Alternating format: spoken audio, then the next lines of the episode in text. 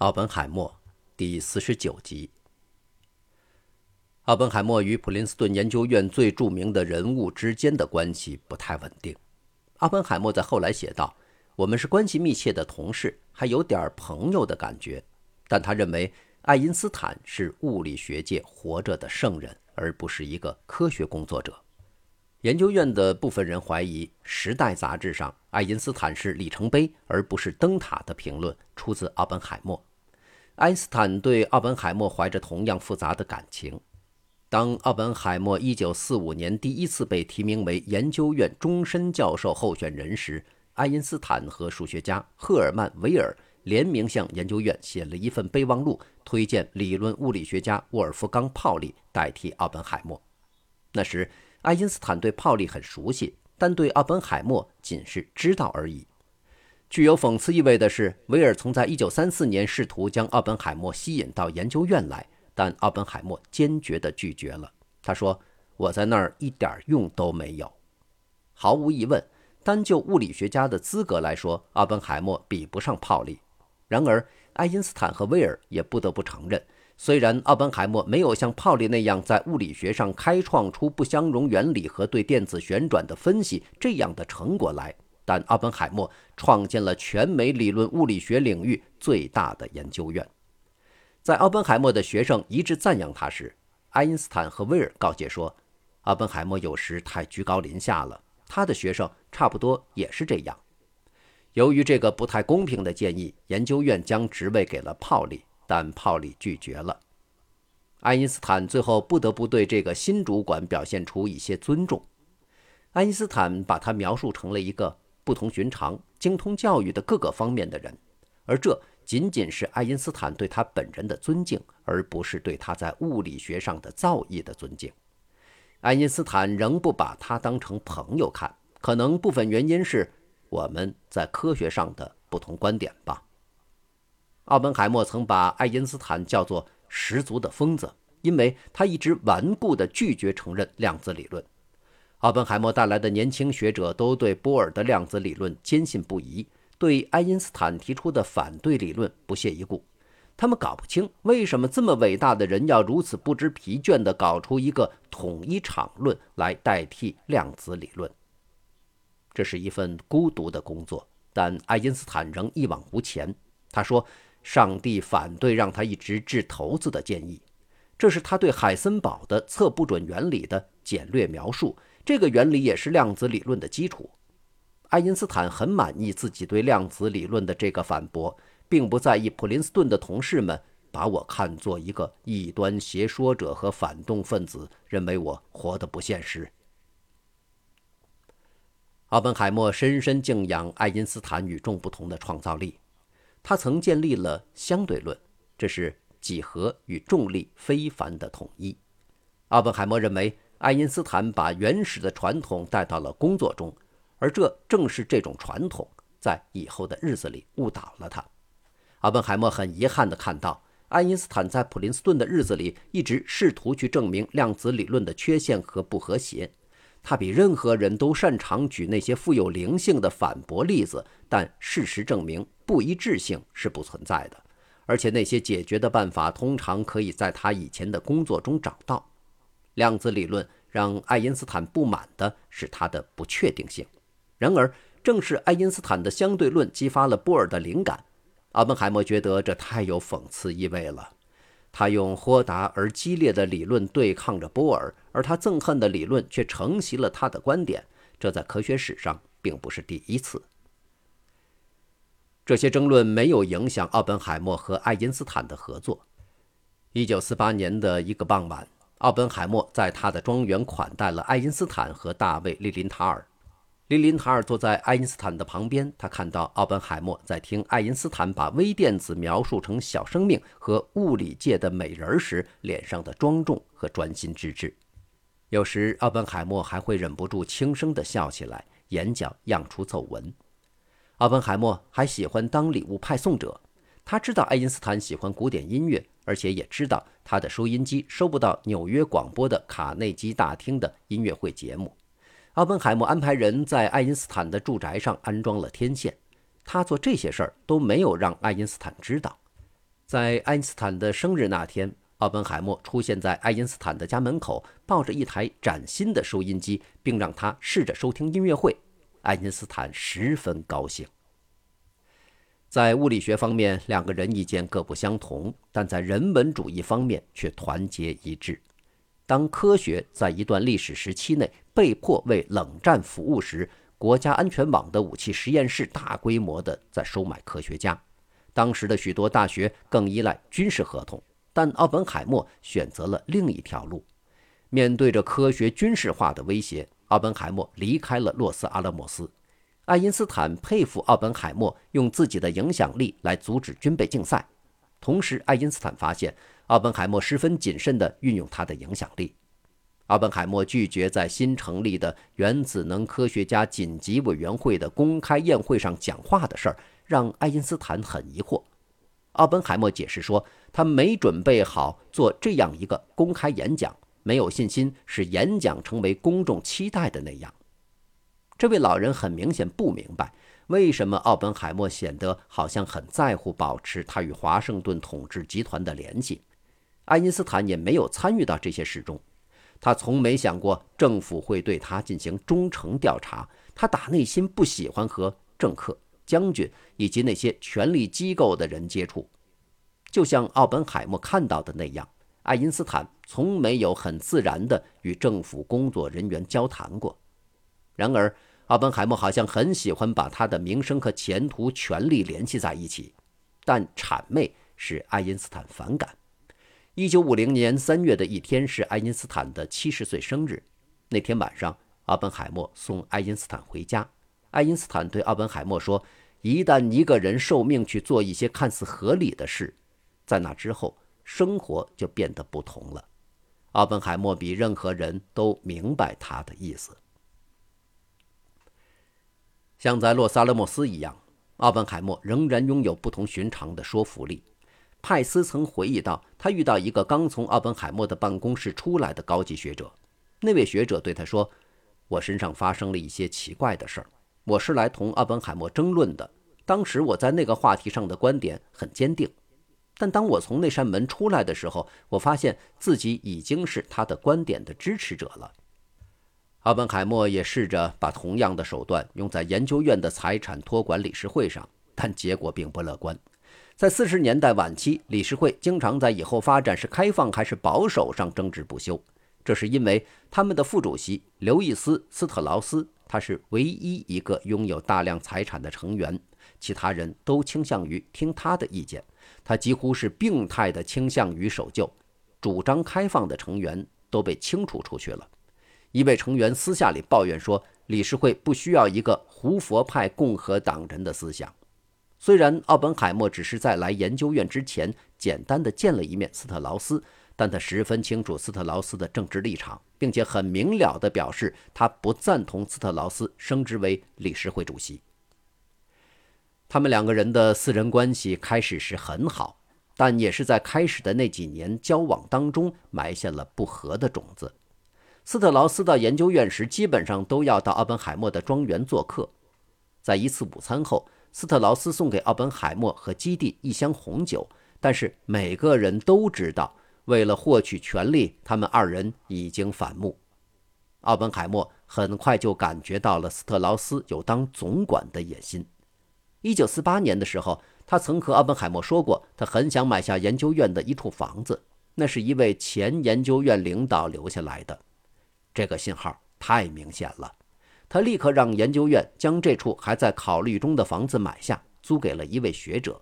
他就这样迅速地打破了斯特劳斯的计划。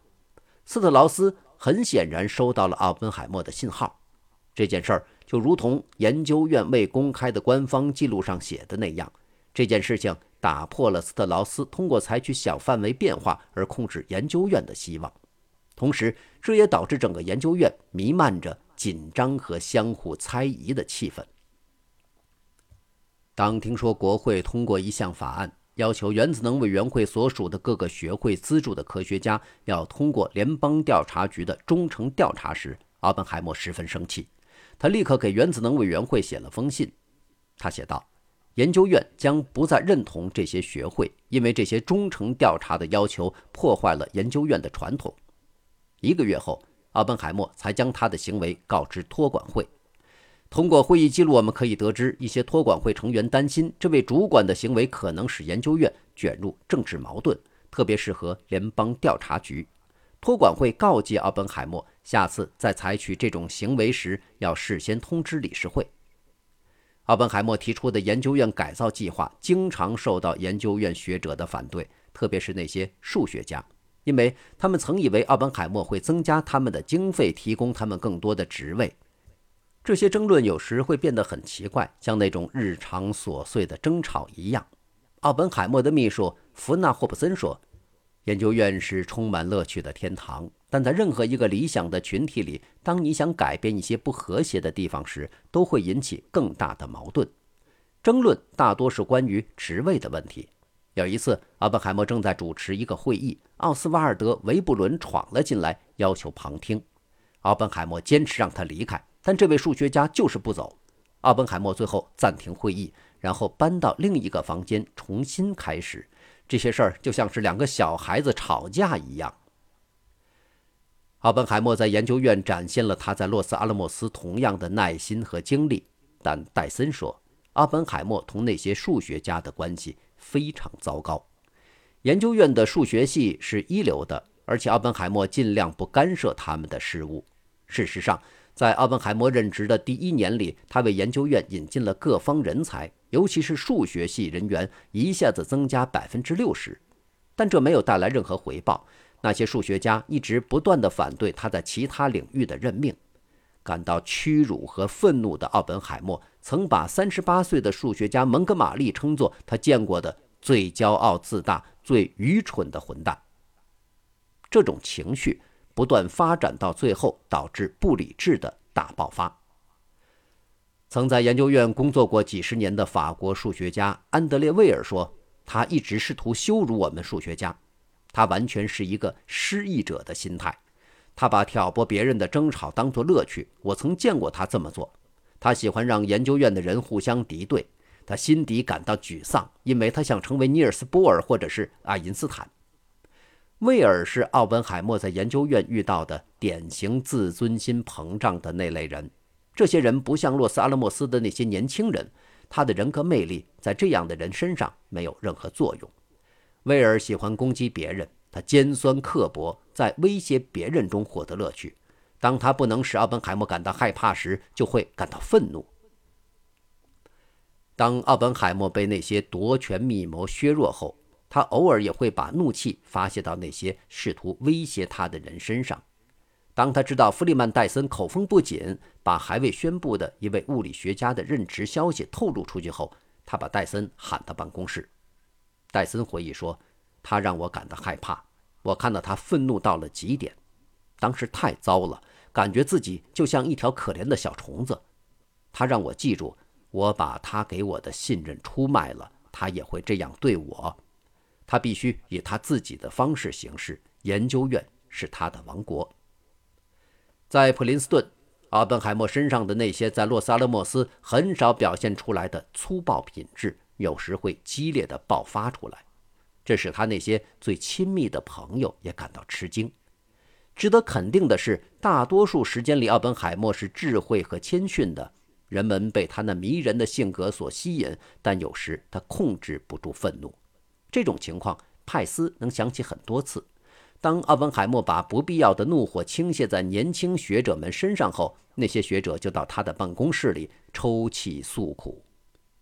他聪明过人，不知疲倦，感情坚强。他的好朋友也对他捉摸不透。派斯几乎天天和他在一起。他认为奥本海默从来不把内心示人，极少数情况下才会敞开心扉，流露出那些平时隐而不示的情感。有一天晚上。派斯去研究院的加登剧场看简·雷诺阿在1937年拍的一部经典反战电影《幻灭》。电影讲的是一战期间士兵之间的友谊、隔阂和背叛。当电影结束，灯光亮起时，派斯转身发现奥本海默和基地坐在后排，他还可以看到奥本海默脸上的泪痕。研究院的生活节奏是平静而雅致的。每天下午三四点钟，富尔德大楼的公共休息室都会准备好热热的下午茶。奥本海默曾经说：“那里是我们相互讨论的地方。”他一星期举行两到三次研讨会，主题经常是物理学方面的，但也有其他领域。他说：“最好的传递信息方式就是把它放在人的思想里。”经济学家斯图尔特博士说：“那些年轻的物理学家是最活跃，也是最敏捷的。”几天前，我问刚从研讨会里出来的他们感觉怎么样，其中一个人说：“太棒了，我们上个星期对物理学所了解的内容都是错的。”然而，有时客座演讲者在遭遇到这种被称之为傲视对待时，会感到信心全无。戴森在写给他在伦敦的父母的信中描述过这种感觉。我曾非常仔细地观察过奥本海默在研讨会上的行为。假如演讲者讲的是他知道的内容，为了听众的利益，他会迫不及待地要求跳到下一位演讲者；如果是他没有涉及过的，或当即就让他感到赞同的，在这个理论完全展开前，他会插进来，有时还发表一些批评的言论。他不停地转来转去，一根接一根地抽烟，他不能控制自己保持耐心。有些人受不了他的那些下意识的动作，他经常不停地咬自己的手指，上下牙相互撞击。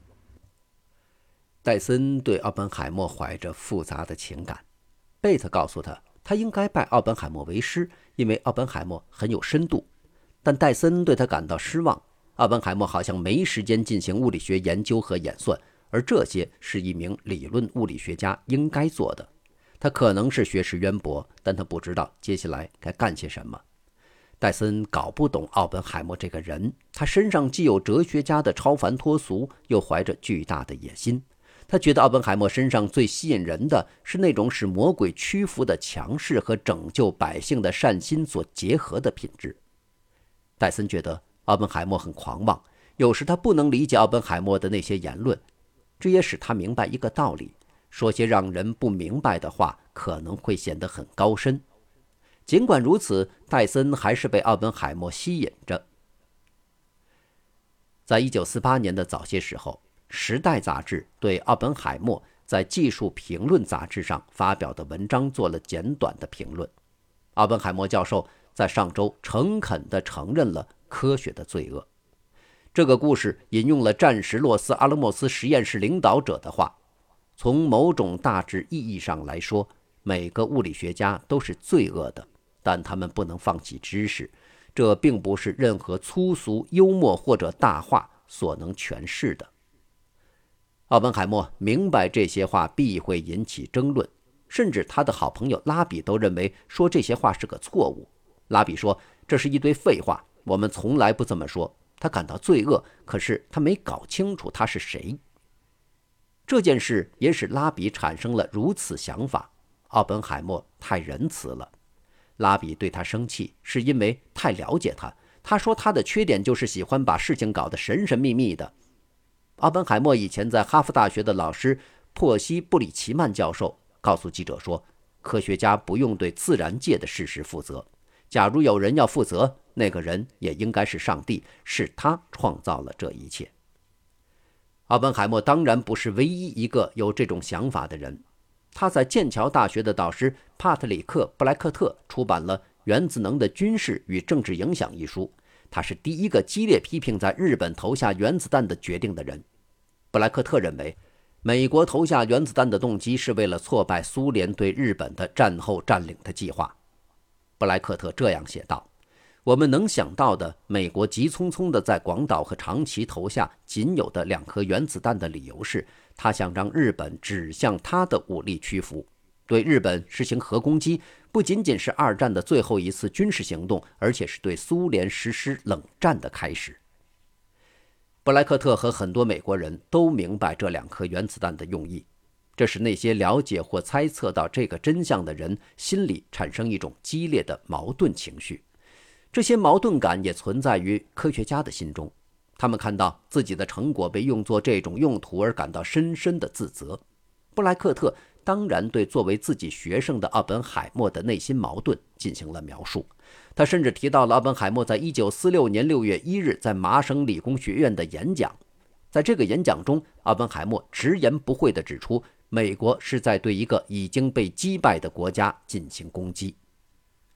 布莱克特的书第二年在美国出版时引起轰动，拉比在《大西洋月刊》中以这本书没在日本引起轰动的现象攻击他。他坚持说那两个城市就是合法的靶子。但是值得我们思考的是，奥本海默从来没有对布莱克特的理论表示过反对。而且在第二年，当布莱克特获得诺贝尔物理学奖时，奥本海默还送去了热情的祝贺。在几年之后，布莱克特出版了第二本批评美国决定使用原子弹的书《核武器与东西方关系》。奥本海默认为书里的一些观点不是很有利，但是他仍然同意书里的主要观点。那年春天，一本新杂志《今日物理》创刊了。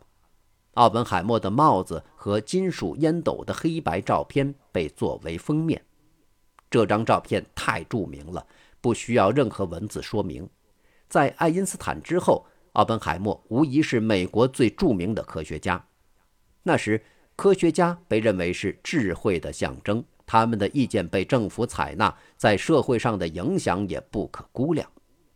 戴森说：“奥本海默。”一方面想要和华盛顿的那些将军们保持良好关系，另一方面他还想成为人类的拯救者。感谢收听这一期，欢迎继续收听下一集。